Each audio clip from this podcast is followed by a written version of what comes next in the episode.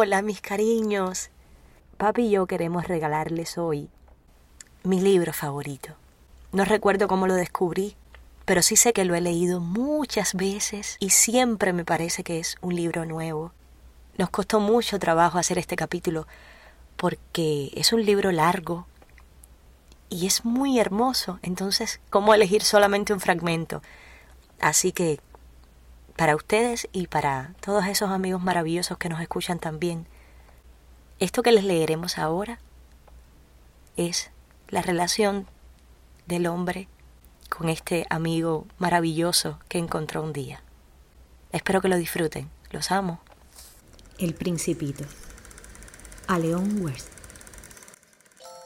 Pido perdón a los niños por haber dedicado este libro a una persona mayor.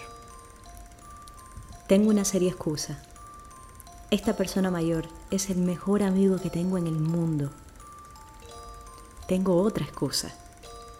Esta persona mayor es capaz de entenderlo todo, hasta los libros para niños. Tengo una tercera excusa. Esta persona mayor vive en Francia, donde pasa hambre y frío. Verdaderamente necesita consuelo. Si todas esas excusas no bastasen, bien puedo dedicar este libro al niño que una vez fue esta persona mayor. Todos los mayores han sido primero niños, pero pocos lo recuerdan. Corrijo pues mi dedicatoria a Leon Worth cuando era niño.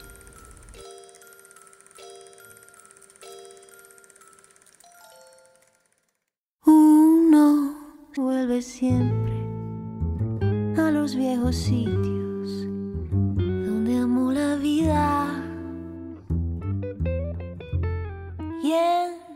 entonces comprende cómo están ausentes las cosas queridas. Por eso, muchacha, no partas ahora soñando el regreso. Que el amor es simple y a las cosas simples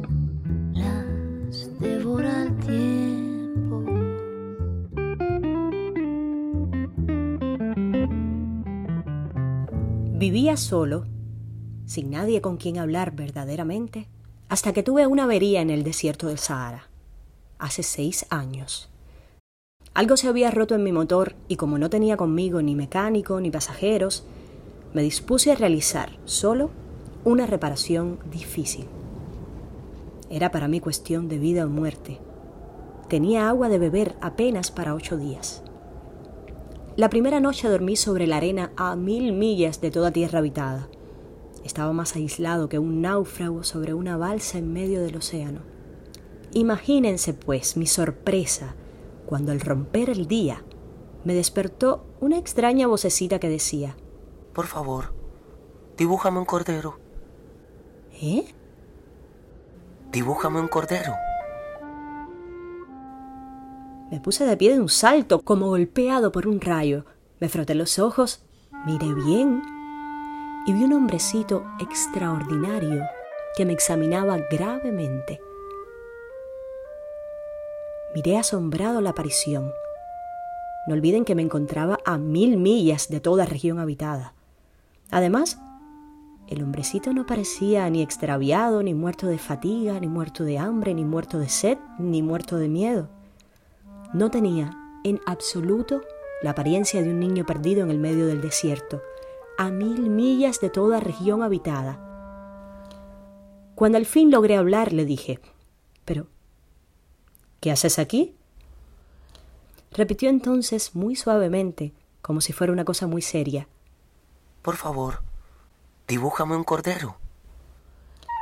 Cuando el misterio es demasiado impresionante no es posible desobedecer. Por absurdo que me pareciera, a mil millas de todo lugar habitado y en peligro de muerte, saqué del bolsillo una hoja de papel y una estilográfica.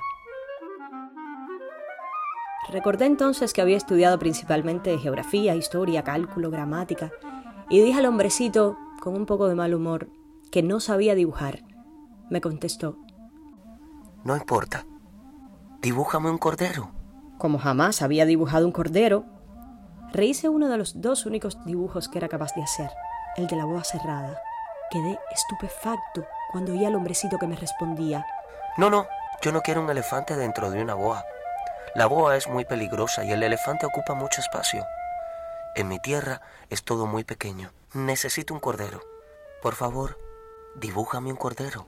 Entonces, impaciente, como tenía prisa para comenzar a desmontar mi motor, garabateé este dibujo y le largué. Esta es la caja. El cordero que quieres está dentro. Quedé verdaderamente sorprendido al ver iluminarse el rostro de mi joven juez.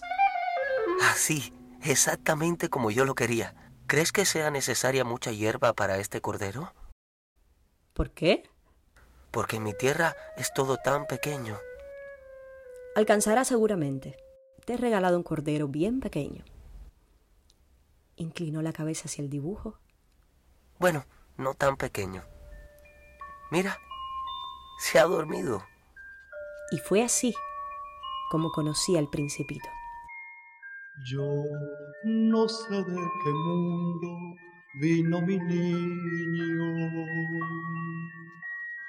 Yo no sé de qué mundo de fantasía. Solo sé que en sus manos aroma el pino y que el día amanece por sus pupilas. Necesité mucho tiempo para comprender de dónde venía. El principito que me acosaba a preguntas nunca parecía escuchar las mías, y solo por palabras pronunciadas al azar pude poco a poco enterarme de todo. Cuando vio mi avión por primera vez me preguntó ¿Qué cosa es esa? No es una cosa, vuela, es un avión, es mi avión. Y me sentí orgulloso haciéndole saber que volaba. Entonces exclamó ¿Cómo? ¿Has caído del cielo? Sí, dije modestamente. Ah, qué curioso. Y el principito soltó una magnífica carcajada que me irritó mucho. Entonces, tú también vienes del cielo. ¿De qué planeta eres tú?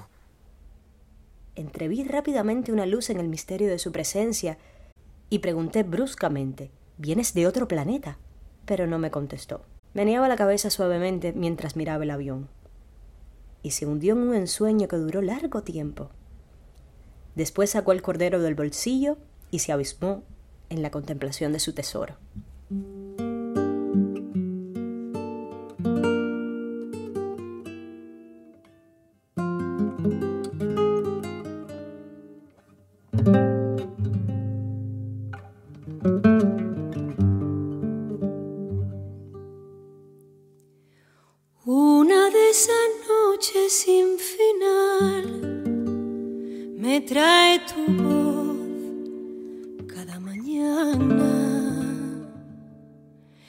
Y otra vez me vuelve a despertar suave rumor de tus palabras. Son tus labios dulces como un mar de leche y miel, canela y cielo. Y en tus ojos cada amanecer arder mi piel de fuego. Tengo serias razones para creer que el planeta de donde venía el principito es el asteroide B612. Este asteroide solo ha sido visto una vez con el telescopio en 1909 por un astrónomo turco. Si les he referido estos detalles acerca del asteroide B612 y si les he confiado su número, es por las personas mayores.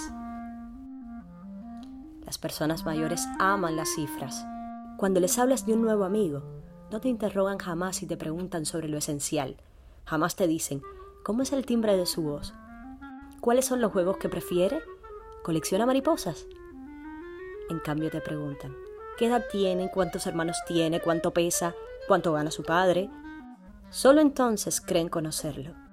Le dices a una persona mayor, he visto una casa hermosa, llena de ladrillos rojos con geranios en las ventanas y palomas en el techo. No acertarán imaginársela.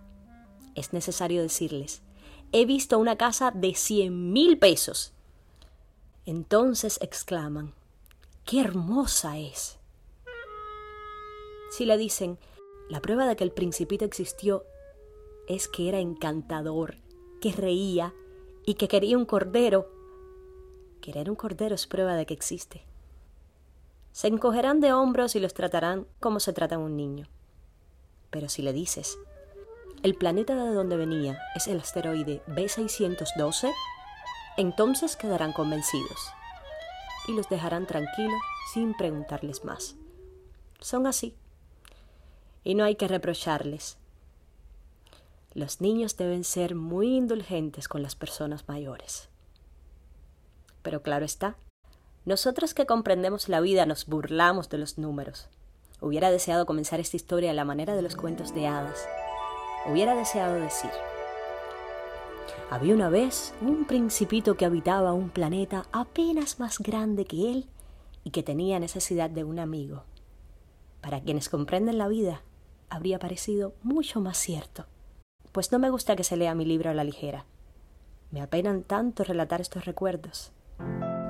Hace ya seis años que mi amigo se fue con su cordero. Si intento describirlo aquí es para no olvidarlo. Es triste olvidar a un amigo. No todos han tenido un amigo y puedo transformarme como las personas mayores que no se interesan más que por las cifras por eso, he comprado una caja de colores y de lápices. He de equivocarme, en fin, sobre ciertos detalles más importantes, pero habrá de perdonárseme. Mi amigo jamás daba explicaciones. Quizá no me creía semejante a él. Pero yo, desgraciadamente, no sé ver corderos a través de las cajas. Soy quizás un poco como las personas mayores debo de haber envejecido.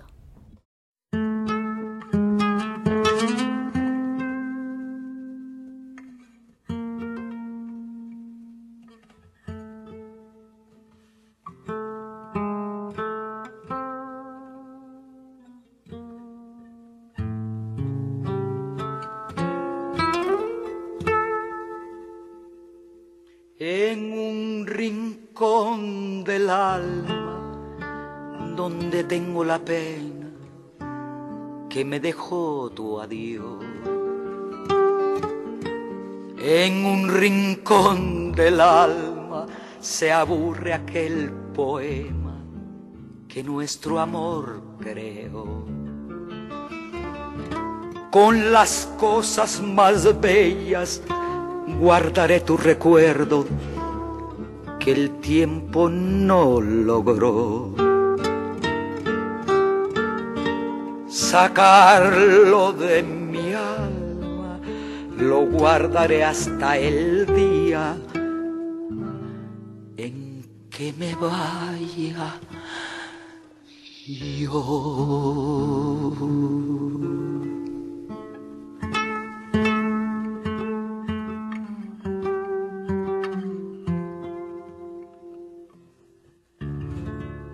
Estábamos en el octavo día de la avería en el desierto y había escuchado la historia del mercader bebiendo la última gota de mi provisión de agua.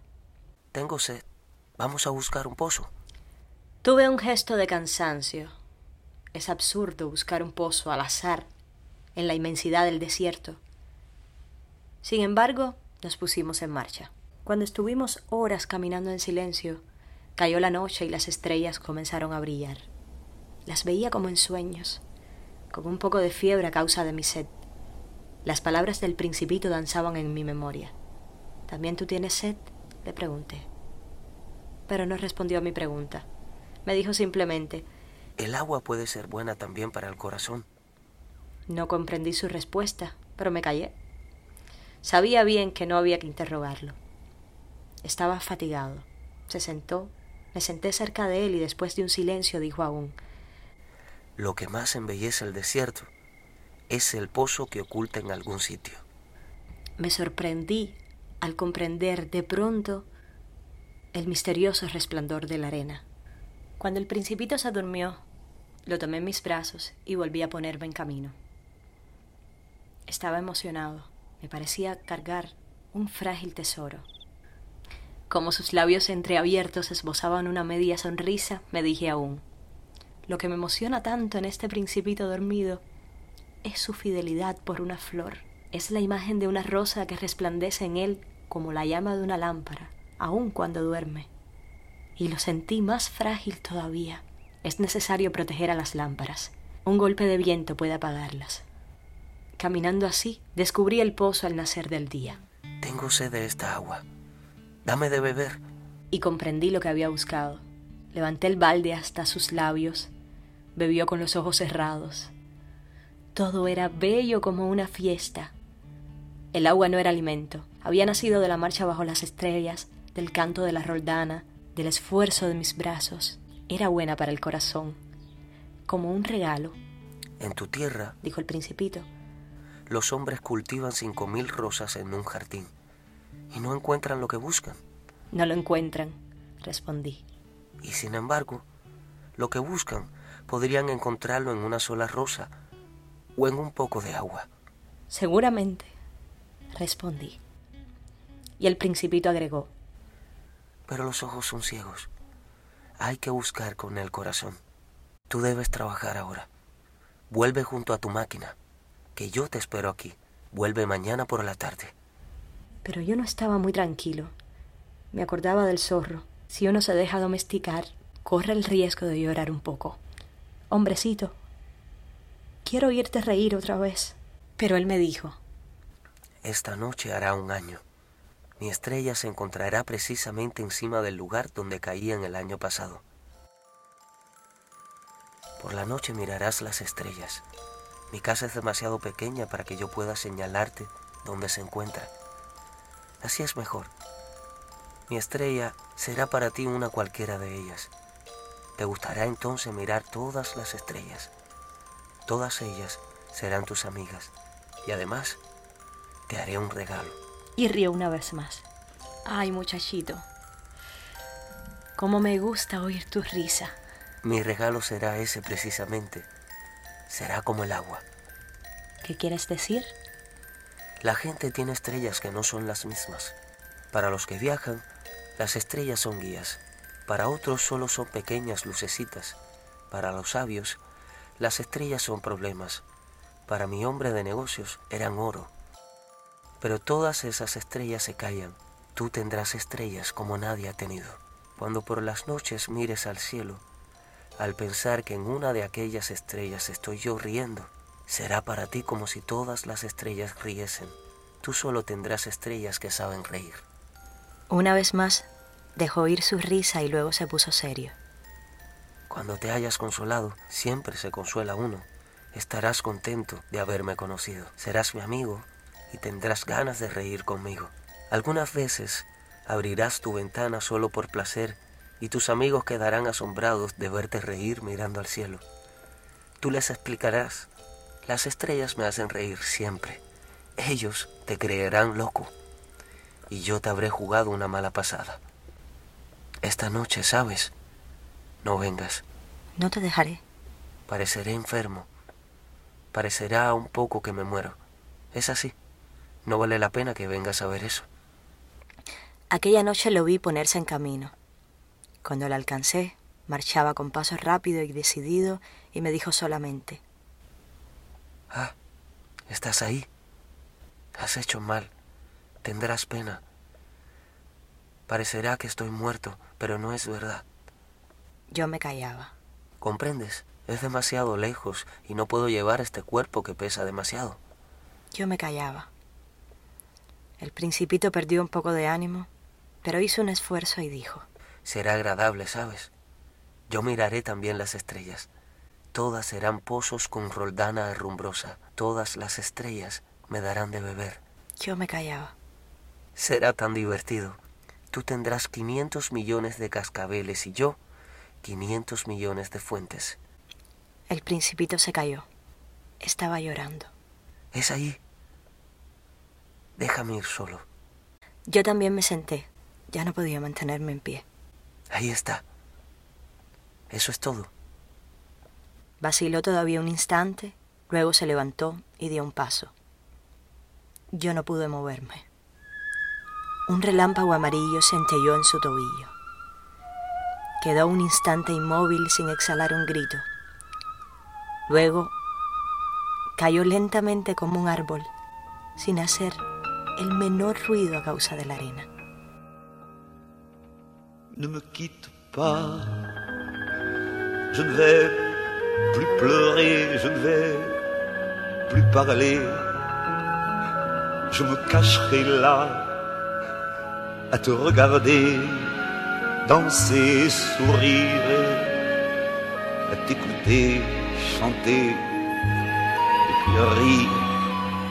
Laisse-moi devenir l'ombre de ton ombre, l'ombre de ta main, l'ombre de ton chien, mais ne me quitte pas, ne me quitte pas, ne me quitte pas,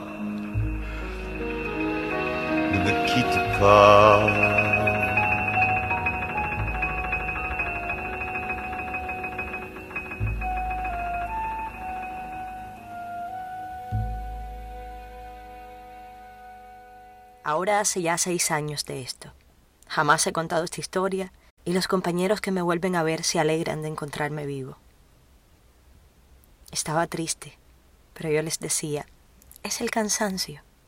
Al correr del tiempo me he consolado un poco, pero no completamente.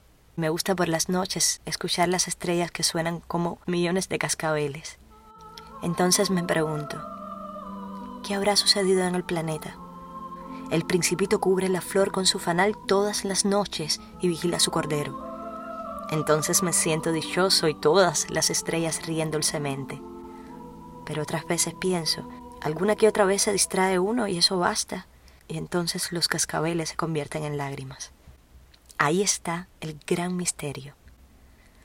Para ustedes, que quieren al principito lo mismo que para mí, nada en el universo habrá cambiado si en cualquier parte quién sabe dónde, un cordero desconocido se ha comido o no se ha comido una rosa. Pero miren al cielo y pregúntense, ¿el cordero se ha comido la flor? Y verán cómo todo cambia.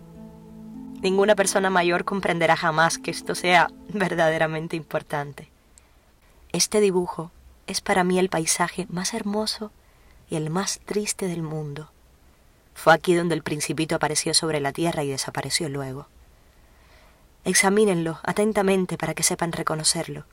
Si algún día viajando por África cruzan el desierto, si por casualidad pasan por allí, no se apresuren, se los ruego. Deténganse un poco, precisamente bajo la estrella.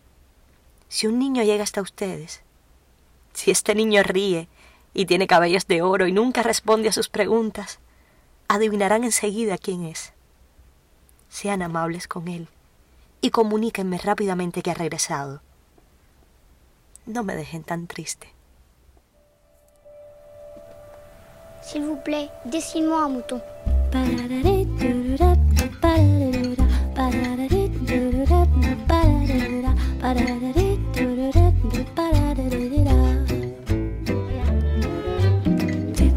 Suis-moi, là où je sais où, suis-moi.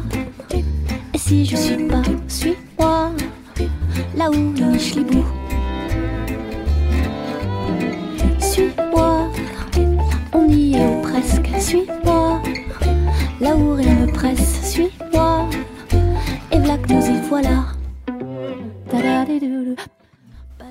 Mis cuchicuchis, espero que les haya gustado mucho esta lectura. El Principito es un libro muy especial para mamá y para mí. Es un libro que encierra magia. Tiene palabras y frases tan hermosas que nunca uno se cansa de leer o de oír. Así que disfruten este pequeño regalo de mamá y papá. Los amamos mucho. Dulces sueños.